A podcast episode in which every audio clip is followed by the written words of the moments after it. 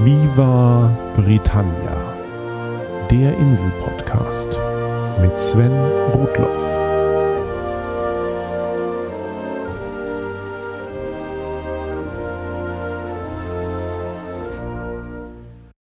Herzlich willkommen zu Folge 67 von Viva Britannia, dem Podcast über Großbritannien und die Briten. Heute soll es wieder einmal um eine Region des Vereinigten Königreichs gehen. Allerdings nicht um irgendeine, sondern um die Region, wo schon der erste Teil dieses Satzes ein Streitpunkt ist. Gemeint ist natürlich Nordirland, jener Teil der irischen Insel, der nach wie vor unter britischer Verwaltung steht. Das gleich vorweg. Ich möchte nicht für mich in Anspruch nehmen, den Konflikt um Nordirland in allen Facetten zu durchleuchten. Ich war persönlich noch nie vor Ort und ich hatte keine vertieften Diskussionen mit Briten, Iren oder Einwohnern der Gegend über das Thema. Bei so vielen Themen von Britannia möchte ich einfach einmal versuchen, die wesentlichen Fakten der Geschichte Irlands und Nordirlands in einer halben Stunde zusammenzufassen und dabei eventuell noch den einen oder anderen Aha-Effekt auszulösen.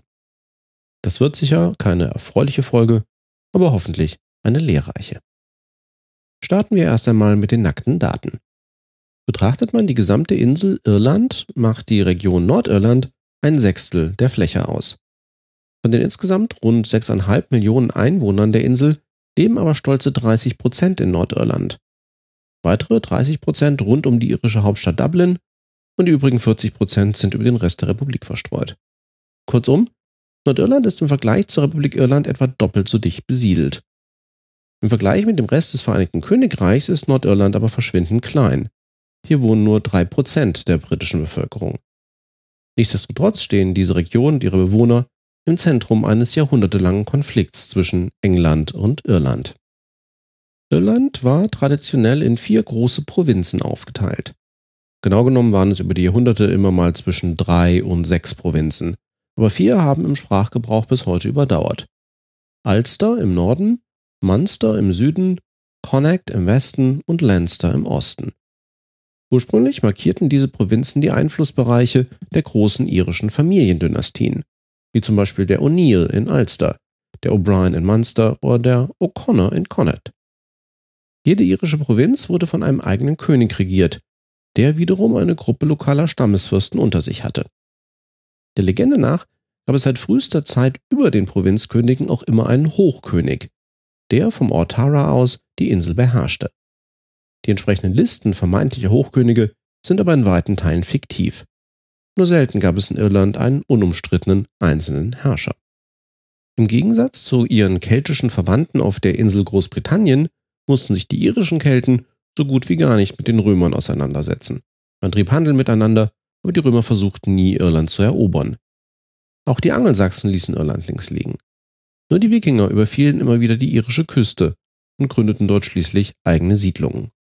Als Herrscher wollten und konnten sich die Wikinger aber auch nicht halten. Und ihre Siedlungen wurden alsbald wieder den keltischen Stämmen einverleibt.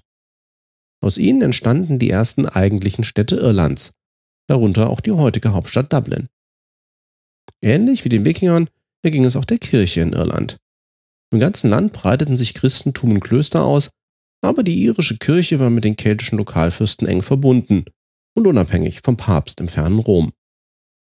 Das gefiel dem machtbewussten Papsttum natürlich gar nicht, und im 12. Jahrhundert ergab sich die Gelegenheit, an der Situation etwas zu ändern. Ab 1066 hatten die französischstämmigen Normannen ja bereits die Macht in England übernommen.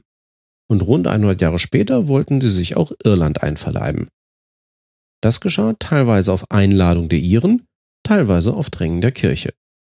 Naja, genau genommen war es ein einzelner irischer Provinzkönig, der abgesetzt wurde und nach Frankreich floh. Er heuerte eine Truppe normannischer Söldner an, um seinen Thron zurückzuerobern. Der damalige englisch-normannische König Heinrich II. ließ das natürlich gerne geschehen. Dafür hatte er auch die Unterstützung der katholischen Kirche. Die irische Kirche war dem Papst unabhängig und sie zahlte ihm auch nicht die jährlich geforderten Tribute. So fielen ab 1169 immer wieder normannische Truppen in Irland ein, und in wenigen Jahren übernahm die englische Krone die Herrschaft im Osten der Insel. Offiziell wurden die alten irischen Königreiche abgeschafft. Irland insgesamt wurde zu einer feudalen Provinz des Heiligen Stuhls erklärt und vom Papst zur Verwaltung, dem englischen und damals natürlich noch streng katholischen König unterstellt. Der regierte fortan nicht als König, aber als Lord über Irland. Und es begann die rund 700 Jahre währende englische Herrschaft über die Insel. Während dieser Zeit wurde Irland, ebenso wie England, in deutlich kleinere Verwaltungseinheiten aufgeteilt, die sich bis heute als Counties gehalten haben. Irland bestand bis Mitte des 19. Jahrhunderts aus insgesamt 32 traditionellen Counties. Das wird später noch wichtig. Auch wenn die alten irischen Provinzen bald keine juristische Bedeutung mehr hatten, bezieht man sich umgangssprachlich dennoch bis heute gerne auf sie. Oder auch um Gruppen von Counties für organisatorische Zwecke abzustecken. So hält zum Beispiel der irische Leichtathletikverband Wettbewerbe auf Provinzebene ab. Und Irland hat vier professionelle Rugby-Mannschaften, eine für jede Provinz. Wo der Bezug auf die alten irischen Provinzen zu Problemen führt, darauf komme ich gleich noch zurück. Wenn ich sage, dass England über Irland herrschte, zeichnet das auch wieder ein falsches Bild. De facto ließen sich auf Einladung des Königs einige normannische Barone im Osten Irlands nieder. Diese Gegend wurde damals als The Pale bezeichnet, im Sinne eines mit einer Palisade abgesteckten Gebietes, in dem normannisches Recht galt. Irgendwann umfasste dieses Gebiet, in dem die englische Krone wirklich Einfluss ausübte, nur noch die Gegend um Dublin. Der Westen der Insel blieb die meiste Zeit fest in irischer Hand. Beide Seiten taten lange Zeit wenig etwas an dieser Situation zu ändern. Die englischen Monarchen konzentrierten sich in den nächsten Jahrhunderten militärisch vor allem auf ihre Auseinandersetzungen mit Frankreich und auf ihre internen Zwistigkeiten, wie die Rosenkriege. Aber auch die Iren wehrten sich selten geschlossen gegen die englische Zentralverwaltung, denn deren Macht nahm ja ohnehin immer weiter ab. Das alles sollte sich erst unter Heinrich VIII. ändern. Als der sich von der katholischen Kirche lossagte, wollte er dennoch nicht auf Irland als Teil seines Reiches verzichten. So schuf er 1541 formal das Königreich Irland, das fortan vom englischen König in Personalunion regiert wurde. Wie die englischen wurden auch die irischen Klöster von der Krone enteignet. In Sachen Religion hatten Heinrich VIII. und seine Nachfolger mit Irland aber dennoch ein Problem. Die meisten Iren und auch die Nachkommen der normannischen Siedler blieben beim katholischen Glauben und traten nicht der neuen anglikanischen Kirche bei. Die englischen Herrscher fürchteten, dass der katholische Erzfeind Spanien mit Irland gemeinsame Sache gegen die protestantischen Engländer machen könnte. Und so begannen die sogenannten Plantations. Das waren Bepflanzungen im übertragenen Sinne. Die englischen Könige sorgten dafür, dass sich protestantisch gläubige Engländer zuhauf in Irland niederließen, und zwar bewusst auch in Gebieten außerhalb des Pale. Diese gezielte kulturelle Unterwanderung, die oft auch mit Enteignungen von Iren verbunden war, mündete nun auch in zunehmendem Widerstand der Iren. Zu Beginn waren die irischen Rebellen wenig erfolgreich, da sie aufgrund ihrer Clankultur nicht wirklich untereinander organisiert waren und auch nicht über ausreichend militärisches Gerät verfügten. Mehrere irische Aufstände wurden niedergeschlagen. Doch dann betrat Hugh O'Neill, der Earl von Tyrone, die Bühne. Diesem irischen Lord aus der nordirischen Provinz Ulster gelang es, mehrere irische Clans und normannischstämmige Katholiken für den Kampf gegen die Engländer zu gewinnen und sich der Hilfe Schottlands und Spaniens zu versichern. Im sogenannten Neunjährigen Krieg von 1594 bis 1603 erlitten die Engländer komplett überraschend heftige Niederlagen gegen plötzlich auftauchende irische Armeen, die dank der ausländischen Unterstützung auch über Musketen verfügten. Die Auseinandersetzungen zwischen den Streitkräften der englischen Königin Elizabeth I. und denen des irischen Rebellenführers Hugh O'Neill konzentrierten sich auf den Norden der Insel, die Heimat von O'Neill. Nachdem die Engländer den Rest der Insel wieder einigermaßen unter ihre Kontrolle gebracht hatten, setzte der englische Heerführer Lord Mountjoy in Ulster auf die Taktik der verbrannten Erde, um O'Neills Rebellion die Grundlage zu entziehen. Die Engländer verwüsteten Ortschaften und Ländereien, zerstörten die Ernte beschlagnahmten Viehherden und es kam zu wahllosen Morden an der Zivilbevölkerung. O'Neills Armee wird durch die Gräueltaten zum einen der Nachschub entzogen, als auch der Rückhalt in der Bevölkerung. Man geht heute davon aus, dass von den etwa 100.000 Iren, die während des Neunjährigen Krieges gestorben sind, gut die Hälfte die Opfer von Hungersnöten infolge von Mountjoys Taktiken waren. 1603 kapitulierte O'Neill schließlich, aber nicht bedingungslos. Elizabeth I. war kurz zuvor gestorben und ihr Nachfolger James I., wir erinnern uns an die letzte Sendung, machte den Rebellen zahlreiche Zugeständnisse. Die englische Krone konnte sich den Krieg in Irland nämlich gar nicht leisten. England hatte damals noch kein stehendes Heer. Man kämpfte parallel in den Niederlanden gegen Spanien und die über zwei Millionen Pfund, die die Auseinandersetzung in Irland gekostet hatte, führte fast zur Zahlungsunfähigkeit des englischen Staates. O'Neill und seine Gefolgsleute erhielten also volle Begnadigungen und ihre Ländereien zurück. Sie mussten nur ihre Armeen abgeben und der englischen Krone den Treueeid schwören. Allerdings blieb es nicht bei diesem glimpflichen Ausgang. England herrschte nun wirklich wieder über ganz Irland und das Misstrauen der Engländer gegenüber den ehemaligen irischen Rebellen blieb. Und so flüchteten O'Neill und andere Lords aus Ulster aus Angst vor Verfolgung im Jahr 1607 auf den europäischen Kontinent, um nie wieder nach Irland zurückzukehren. Nach dieser sogenannten Flucht der Grafen, im Englischen Flight of the Earls, wurden die Ländereien der Geflüchteten von England konfisziert und der Norden Irlands wurde zum Zentrum neuer Plantations. James I. sorgte dafür, dass sich hier innerhalb kürzester Zeit 80.000 englische, schottische und walisische Siedler niederließen. Damit wurde die Region Ulster zum Kern englischer Herrschaft in Irland. Die Stadt Derry in Ulster wurde direkt der Krone unterstellt, mit Engländern besiedelt und in Londonderry umgetauft. In der Folgezeit wurde der Einfluss der protestantischen Siedler in der Verwaltung Irlands immer größer, während die irischen Katholiken systematisch benachteiligt wurden. Und das betraf sowohl die keltischstämmigen Iren als auch die Nachkommen der früheren normannischen Einwanderer.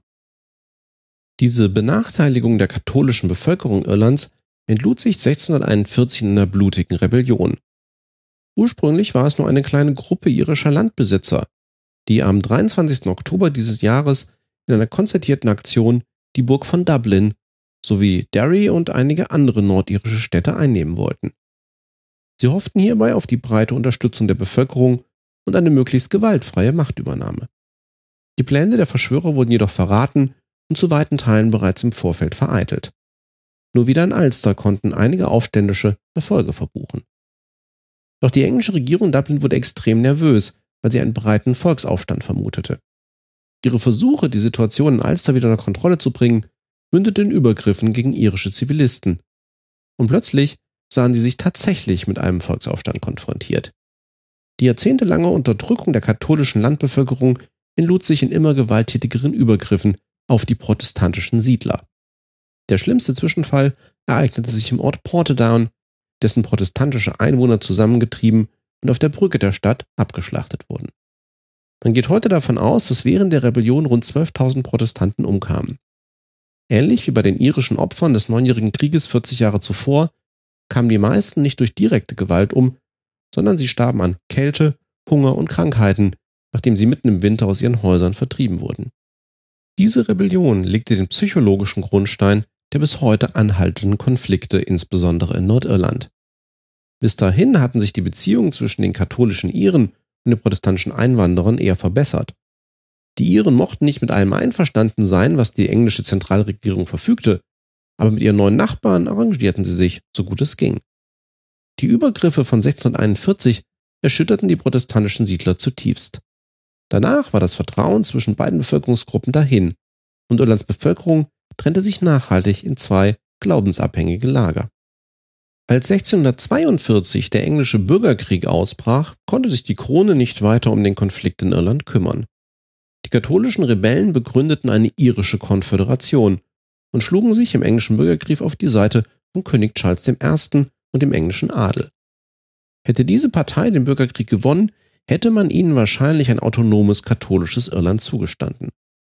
Stattdessen gewannen die Parlamentarier und Oliver Cromwell eroberte Irland brutal zurück.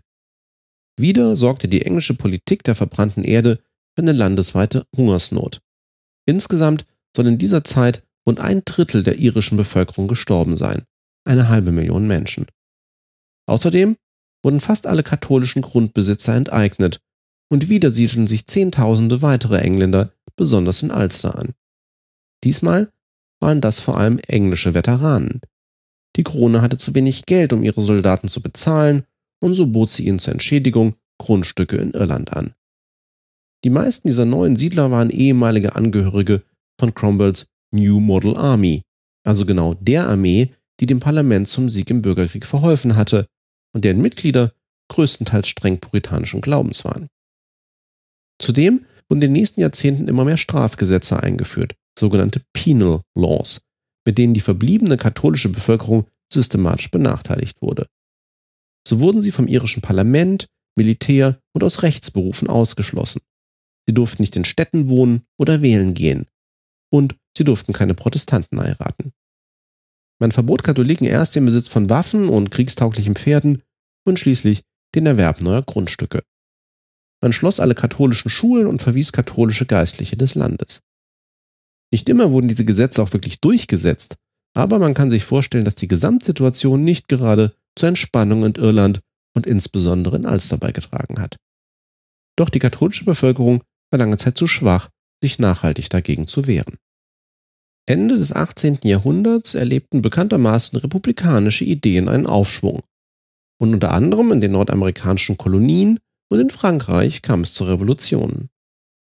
1791 entstand die Society of United Irishmen, die ursprünglich für ein Ende der religiösen Diskriminierung und für das Wahlrecht der irischen Katholiken kämpfte. Doch sie wurde zur Keimzelle einer neuen irischen Freiheitsbewegung. Die englische Regierung sah das mit Sorge und versuchte die katholische Bevölkerung durch Abschaffung vieler der Strafgesetze zu befrieden. Doch das reichte den Katholiken nicht und gleichzeitig sorgten sich ultraloyalistische Protestanten, dass ihre Vormachtstellung aufgeweicht wurde. 1795 gründeten diese den noch heute bekannten Oranierorden. 1798 wiederholte sich die Geschichte von 1641. Die United Irishmen versuchten sich in einer Rebellion, die aber nach drei Monaten von den Engländern niedergeschlagen wurde. 30.000 Menschen verloren ihr Leben und beide Seiten machten sich gleichermaßen wieder Vergehen gegen die unbeteiligte Zivilbevölkerung schuldig. Die Gräben zwischen Katholiken und Protestanten in Irland waren weiter denn je. In der Folge griff die englische Regierung auch politisch durch. Im Act of Union von 1801 wurde das irische Parlament aufgelöst. Das Königreich Irland war Geschichte. Und Irland wurde nun offiziell Teil des sogenannten Vereinigten Königreichs von Großbritannien und Irland. Bis dahin war der Union Jack, also die Flagge des britischen Königreichs, eine Mischung aus dem aufrechten roten Georgskreuz Englands und dem diagonalen blau-weißen Andreaskreuz Schottlands. Mit dem Act of Union kam das diagonale rote St. Patrick's Kreuz Irlands hinzu. Und so sieht die britische Flagge heute noch aus. Allerdings wurde mit dem Act of Union auch die Grundlage für die sogenannte Katholikenemanzipation gelegt, also für die langsame Wiedergleichberechtigung der katholischen Iren. Diese wurde in den folgenden Jahrzehnten auch nach und nach erreicht. Insbesondere konnten Katholiken ab 1829 auch wieder als Parlamentsabgeordnete gewählt werden. Dennoch kam es parallel immer wieder zu Gewaltausbrüchen, sowohl von katholischer als auch protestantischer Seite. So kamen 1849 bei einem Marsch des Oranierordens in Ulster mindestens 30 Katholiken ums Leben. Gleichzeitig hatte Irland aber massive wirtschaftliche Probleme. Der größte Teil der Bevölkerung war von der Landwirtschaft abhängig. Andere Beschäftigungsmöglichkeiten gab es kaum. Das Ackerland gehörte dabei einigen wenigen Landlords, von denen auch viele gar nicht vor Ort wohnten während die einfache Bevölkerung als Pächter in Armut und mit wenigen Rechten lebte. Als ab 1845 die Kartoffelfäule Irland heimsuchte, verlor die Mehrheit der Bevölkerung ihr Hauptnahrungsmittel. Die englische Regierung blieb zunächst untätig, und das wenige an Ernte, was noch verwertbar war, wurde nach England ausgeführt. Es folgten eine nie dagewesene Hungersnot und Epidemien von Typhus, Cholera und Ruhr, denen insgesamt eine Million Menschen zum Opfer fielen. Eine weitere Million Iren flüchteten sich in dieser Zeit als Auswanderer, vor allem in die Vereinigten Staaten, nach Kanada und Australien. Hilfsprogramme aus aller Welt konnten in Irland nicht retten, was die englische Regierung versäumt hatte. Nach der Hungersnot war die Klasse der irischen Landarbeiter praktisch ausgelöscht. Diejenigen, die übrig geblieben waren, kämpften nun um fairere Lebensbedingungen. Die Irish Land League forderte die 3F. Faire Pacht, freien Verkauf der Ernte, und Festschreibung des Pachtzinses. Als Druckmittel setzte die Liga vor allem auf die Ächtung unpopulärer Grundbesitzer. Die fanden irgendwann einfach keine Pächter mehr, die ihr Land bewirtschaften wollten. Einer dieser Grundstücksverwalter war ein gewisser Charles Cunningham Boycott. Nach ihm wurde diese Strategie des gewaltlosen Widerstands benannt. Er wurde von den Pächtern einfach boykottiert. Natürlich waren auch die Aktionen der Land League immer wieder von gewaltsamen Scharmützeln begleitet, und die britische Regierung stellte Irland zeitweise sogar unter eine Art Kriegsrecht, um die Gewalt einzudämmen. Ab 1870 wurden schrittweise jedoch auch neue Gesetze zum Landbesitz eingeführt, die die Situation der Pächter verbesserten, und langsam entstand eine neue, große Klasse von Kleingrundbesitzern. Aber weder die Katholikenemanzipation noch die neuen Landgesetze konnten den irischen Nationalismus befriedigen. 1873 wurde die Home Rule League gegründet, die für das Recht auf Selbstbestimmung und eine eigenständige irische Regierung innerhalb des Vereinigten Königreichs eintraten. Und den Begründern dieser gemäßigt nationalistischen Bewegung fanden sich sowohl katholische als auch protestantische Iren. 1882 wurde aus der Home Rule League die Irish Parliamentary Party oder IPP, die in den folgenden Jahren eine einflussreiche politische Kraft im englischen Parlament werden sollte. In der Frühzeit der Partei gab es unter dem liberalen Premierminister William Gladstone zwei Vorstöße, die Home Rule für Irland einzuführen, welche aber spätestens im Oberhaus scheiterten. Erst 1912 gab es einen dritten Versuch, der wieder vom britischen Unterhaus bewilligt, aber vom Oberhaus abgelehnt wurde. Nur hatte man zwischenzeitlich die Rechte des Oberhauses beschnitten, so dass es die Umsetzung des Gesetzes nur um zwei Jahre verzögern, es aber nicht mehr verhindern konnte. Während dieser zwei Jahre verschärften sich die Fronten zwischen Gegnern und Befürwortern des Gesetzes in Irland. Hauptsächlich in der Region Ulster fürchtete die Minderheit der protestantischen Unionisten, also der Befürworter einer Einheit mit England, eine Diskriminierung durch ein von katholischen Nationalisten dominiertes irisches Parlament. 1914 hätte England die Home Rule gegen den Willen des Oberhauses dann einführen können, doch der Erste Weltkrieg kam dazwischen. Die Umsetzung des Gesetzes wurde aufgeschoben. Zur gleichen Zeit gewannen bei den irischen Nationalisten extremere Positionen die Oberhand. Man wollte sich nicht länger mit einem irischen Parlament innerhalb des Vereinigten Königreichs zufrieden geben, sondern man strebte eine autonome irische Republik an. So wandelte sich auch die Ausrichtung der ursprünglich gemäßigten nationalistischen Partei Sinn Fein. Die war 1905 noch mit dem Ziel der Home Rule gegründet worden. Mit dem Ziel einer Republik vor Augen führte Sinn Fein in Irland einen erbitterten Wahlkampf gegen die gemäßigte IPP und schaffte es bei den Wahlen 1918, die Mehrheit der irischen Wähler auf ihre Seite zu ziehen. Daran nicht unschuldig war der Osteraufstand von 1916.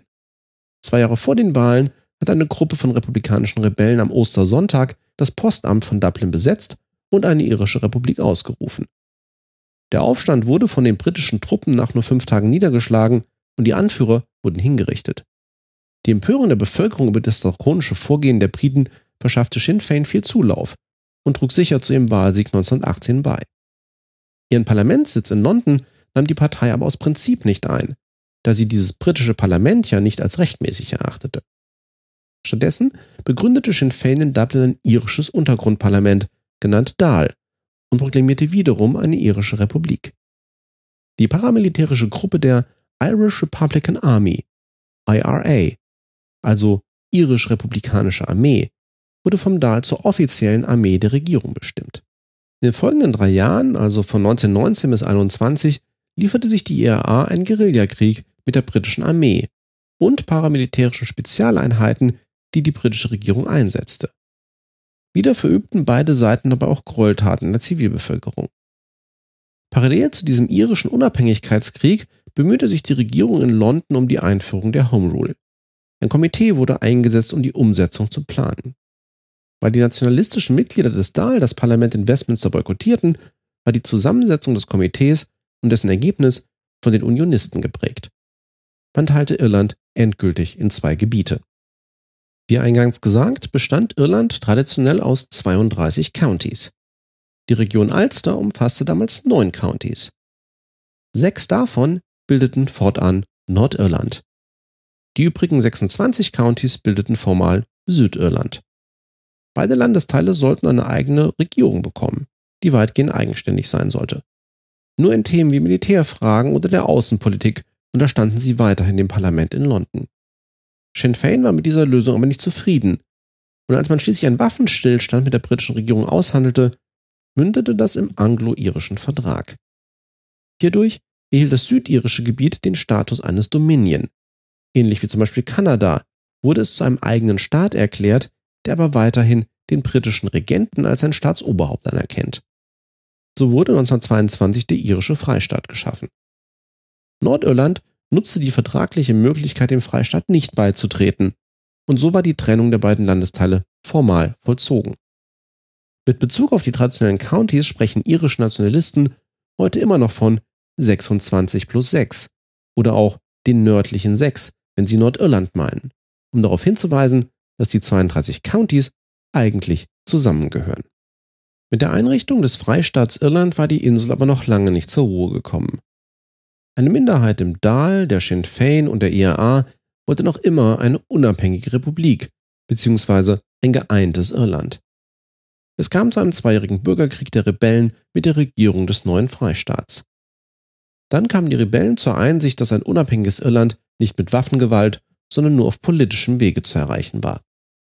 Sie vergruben ihre Waffen, der Rebellenanführer de Valera und seine Anhänger verließen Sinn Fein und gründeten ihre eigene Partei, Ferner Fell.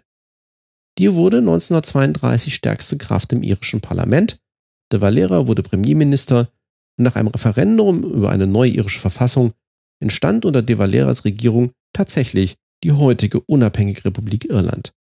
1949 verließ die Republik dann auch den britischen Staatenbund Commonwealth. Aber der Konflikt um Nordirland ging natürlich auch nach der Gründung der Republik Irland weiter. Gleich nach der Spaltung von Nord- und Südirland im Jahr 1922 erließ das nordirische Parlament wieder einmal Strafgesetze, um irisch-nationalistische Bewegungen im Keim zu ersticken. Dabei diskriminierte die protestantische Regierung nicht nur Katholiken, sondern alle Gegner einer Union mit England, wie zum Beispiel die Labour-Bewegung. So änderten sie zum Beispiel das Wahlrecht und den Zuschnitt der Wahlkreise in Nordirland so, dass die Unionisten stark bevorzugt wurden.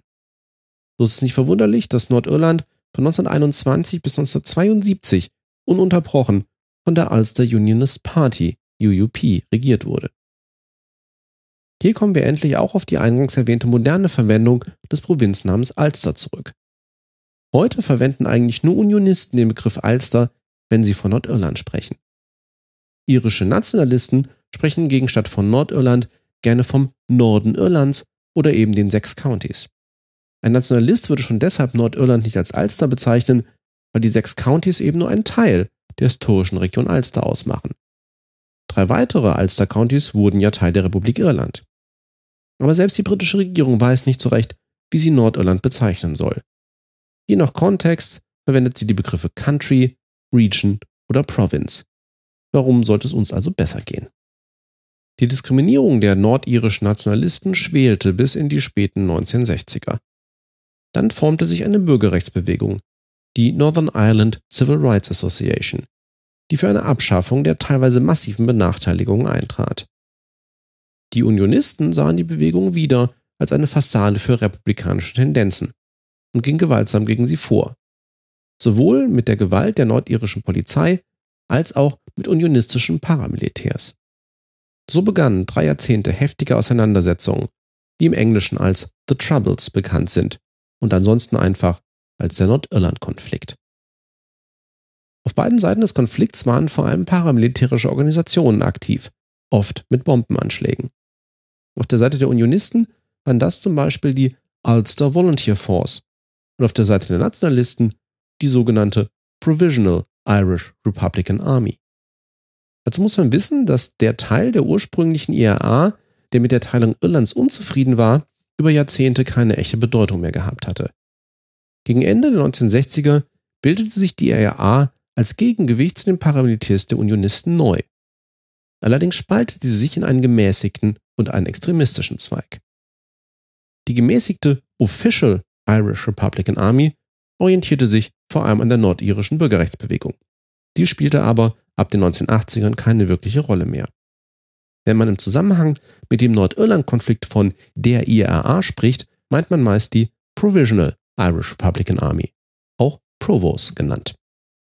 Neben den Paramilitärs waren an der Gewalt im Nordirland-Konflikt auch die britische Armee und die nordirische Polizei, die Royal Ulster Constabulary, beteiligt.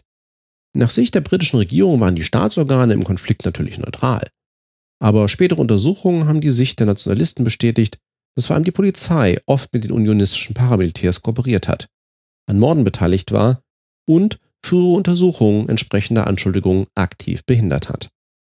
Welches Ausmaß diese Zusammenarbeit aber wirklich hatte, ist bis heute ungeklärt.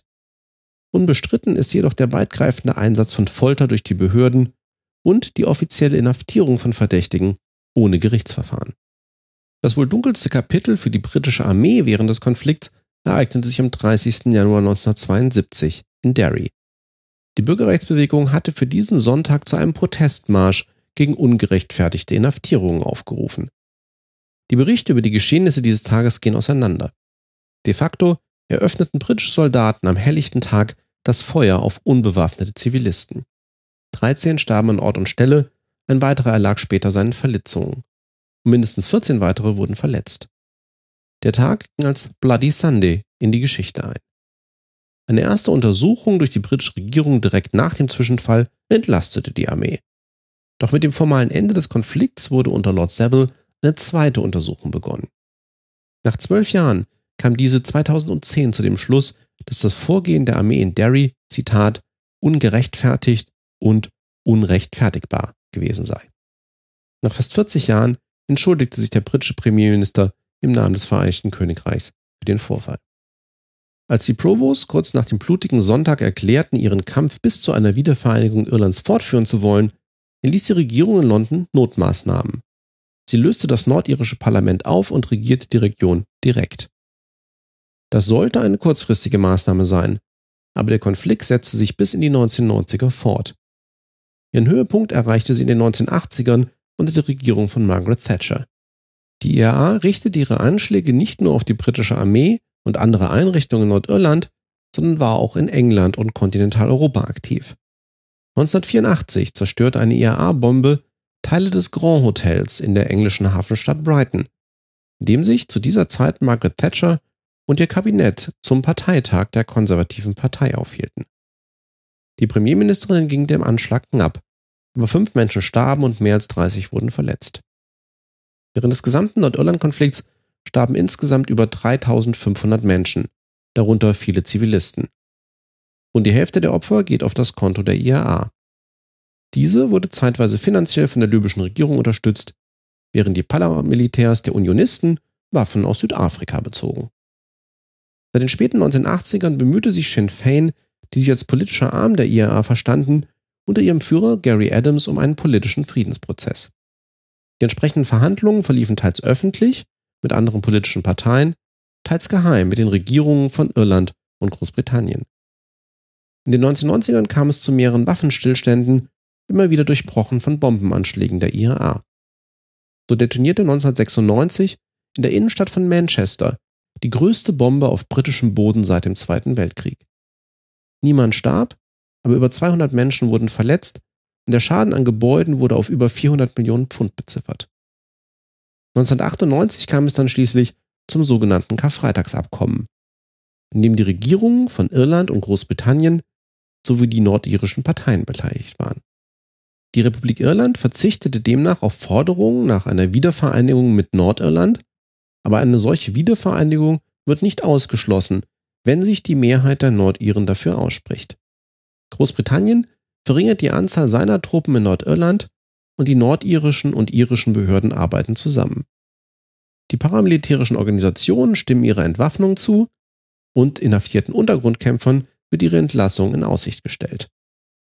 Bei getrennten Volksabstimmungen in Irland und Nordirland wurde das Abkommen bestätigt. Auch nach dem Karfreitagsabkommen gab es zwar noch vereinzelte Gewalttaten, unter anderem von neuen Splittergruppen der IAA, aber diese Aktionen haben keinen Rückhalt mehr in der Bevölkerung und sie eskalierten nicht weiter. Die Provisional IRA hat sich offiziell 2005 aufgelöst. Und trotz aktueller Behauptungen von unionistischen Parteien in Nordirland gibt es keinen Hinweis darauf, dass sie noch aktiv ist. Heute hat Nordirland wie auch Schottland und Wales wieder eine eigene Regionalregierung mit einem nordirischen Parlament in Belfast. Besondere Regeln sorgen dafür, dass Unionisten und Nationalisten gleichermaßen an der Regierung beteiligt sind.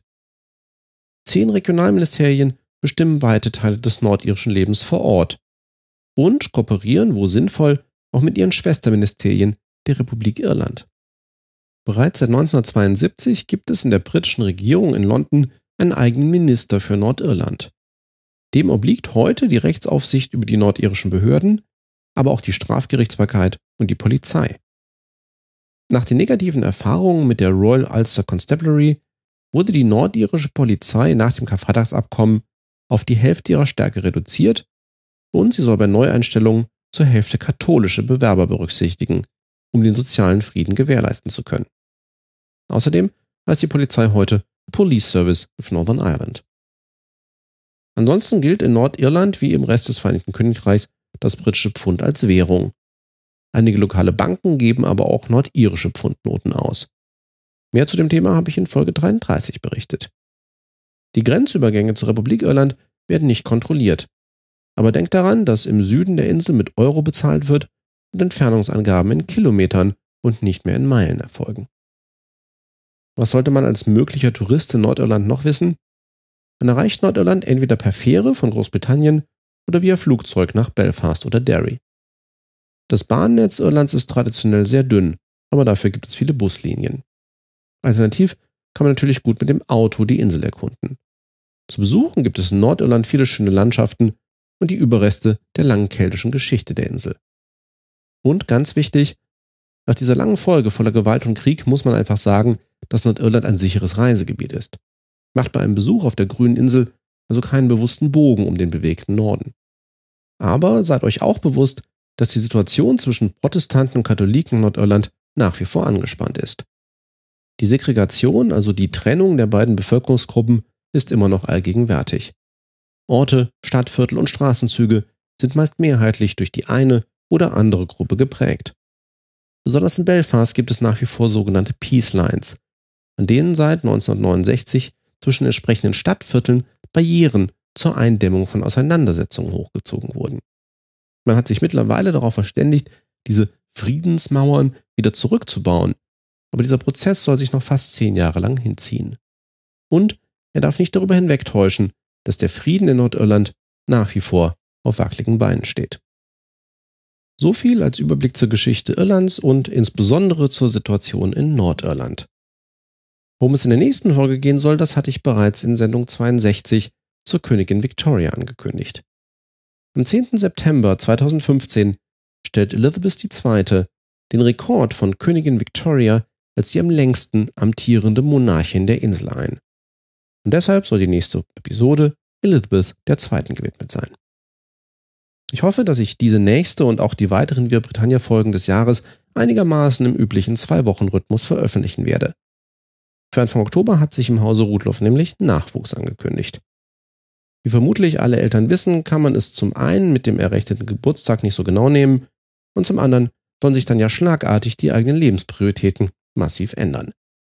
Drückt mir, Anja und unserem kleinen Töchterchen also gerne die Daumen für einen reibungslosen Start ins Familienleben.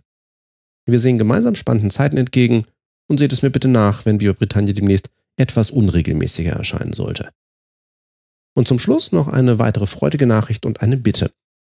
Dank der Großzügigkeit einiger Viva Britannia-Hörer hat meine Kampagne bei Patreon einen neuen Meilenstein erreicht. Für diesen Fall hatte ich versprochen, eine eigene Sendung nur zu Hörerfragen zu machen. Also, wenn ihr konkrete Fragen zur Insel oder der britischen Kultur habt, schickt mir diese gerne per E-Mail an mail at vivabritannia.de. Und dann wird es, so denn mein Töchterchen will, dieses Jahr noch die entsprechende Sondersendung geben. Thanks for listening, thanks for your support, cheers and bye bye.